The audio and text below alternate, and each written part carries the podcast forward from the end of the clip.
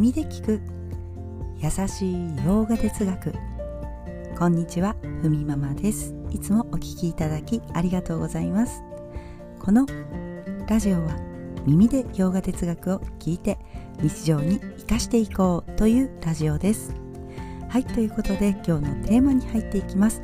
今日のテーマは哲学を学ぶ人の瞑想というテーマでお送りいたします。早速本題に入っていきます、えー、まずは2つポイントがあります。哲学を学ぶ人の瞑想は1つ目心を研ぎ澄ませること。ウパーサナ・ディアーナ2つ目本来の自分の理解を深めること、まあ、世界のえ源の理解を深めると言ってもいいと思います。ニリティアーサナ、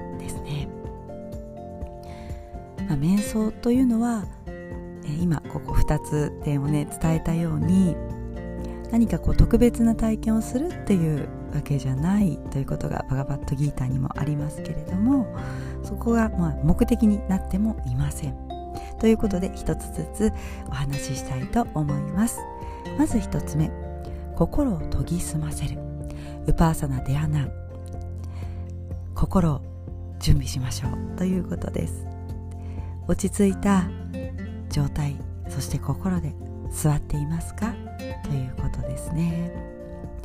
まあ、私たちは日々の暮らしの中でねどうしたってこう感情は揺れたりするわけです、ね、いろんなものを見たり自分が動いたりしながら。えー、なるべく状態をさっと場にしておきたい。さっと場というのは純質ですね。もうなるべくクリアな状態にしておきたい。でももし瞑想をしようと思って座ってもなんか落ち着かないなと思ったらということですがまず1つ目はカルマヨーガ。2つ目はアッシュタンガヨーガで心の準備をする方法があるということですね。まあ、どんな準備かというとカルマヨーガで心を磨く。これはま善行を積み上げていこうということですが、えー、よくねこのラジオでもお話ししていますがカルマヨガ目の前のための、えー、目の前にね自分がこうやるべきことがありますけれどもそれをこう前向きな態度でやっていこうということです。まあそうですね心にこう裏表がない状態でする行いと言ってもいいと思います、ね、やると決めたら前向きな気持ちでやっていく。2つ目アッシュタンガヨガ。8支則ですね。この8支則の実践。ヤマニヤマ。アーサナプラナヤマ。プラティアハーラダーラナディアナサマーディということですが心の静けさを準備してすると自分の心に集中を向けていきやすくなるよ。ということです。まあ、この辺をね、えー、心を研ぎ澄ませるために私たちは日々ヨガをしたり、ね、自分の行いをちょっとね、えー、ま、見直すというよりももうやっていく。前向きな気持ちで目の前のことをやっていくと大体私たちの心ってねこう充実していくというかあの落ち着き充実があって自分の心にね裏表がないと心地よく入れるものです。ね。確かに大変ですよね毎日やることがたくさんあると気持ちもね落ち着かないっていうことがあると思いますけれどもちょっとねこの辺を振り返ってアシュタンガヨガの8子族のあたりをもう一回ねなぞってみるとまたねそうした時にあそうだこれやっとけばよかったんだというふうにね思えると思います。はいではちょっと2つ目ですね。本来の自分の理解を深めていくということです、まあ、これ洋画哲学ではもう基本本来の自分とはというところにあの話がね向いていくわけですけれども本来の自分というのはただ自分を見ている意識というふうにねバガバットギーターも教えてくれます。それをねアートマーという言葉で伝えてくれますが言葉だけ鵜呑みにして「私はアートマーです」っていう風にねこう、うん、バカバッタギターを読んだだけでそこがこうスッと腑に落ちるかというのはどうでしょうか？私自身はスッと腑に落ちなかったタイプです、ね、時間をかけてちょっとずつあそうかもしれないななんてね思いながら読めるようになってきた頃が、まあ、楽しいというか、え、心地よく感じましたけれども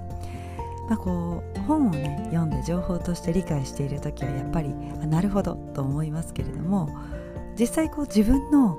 無意識レベルまで理解できているかというところなんですよね。なかなかここまで来るのはうんちょっとこう時間をかけてゆっくりとといったところだと思います。だからねバガバットギーターも章を分けていろんな視点から、その読む読み手にね分かるように伝えてくれているわけですよね。経典で学んだことを自分の理解に変えていく、え、そういうふうに瞑想の中でリラックスして理解していくっていう目的が瞑想にはあるわけです。はいということで、え、私たちは今こう心を研ぎ澄ませる瞑想ですね。本来の自分の理解を深めているこの2つの、ま目的があると。そして理解した知恵によって私たちは得られることがあります、まあ、メリットですよね。いやメリットがあると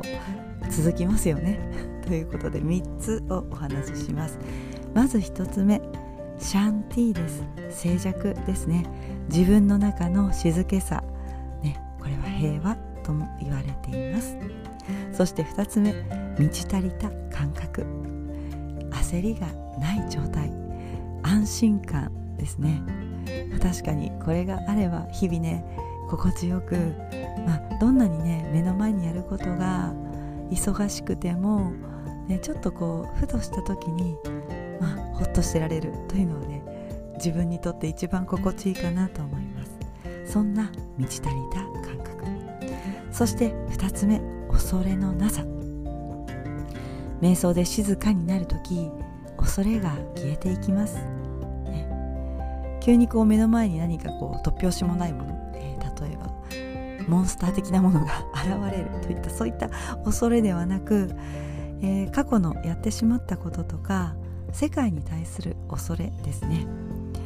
そう言ってしまそういった恐れがヨガをしていると、ね、すっと落ち着いた状態が感じられますが瞑想を正しくやっていると内なる静けさを見ることによって自分自身に全く恐れていないそんな状態を知ることができる見ることができますよと言われています、まあ、理解した知恵というのは私たちにねこういったメリットを与えてもくれるということですね、まあ、日々少しずつでも、うん、ヨガをした後アーサナをした後哲学を学んだ後目を閉じてほっとするようなねえー、状態を作っていくそれを積み重ねていくことが、えー、このメリットですね。静寂シャンティとか満ち足りた感覚とか恐れのなさを私たちに、えー、もたらしてくれるのかなと、はい、感じております。はいでは今日はこんなところで今日一日も皆様にとって素敵な一日になりますように耳で聞く優しい洋画哲学ふみママラジオご清聴ありがとうございました。ナマステ。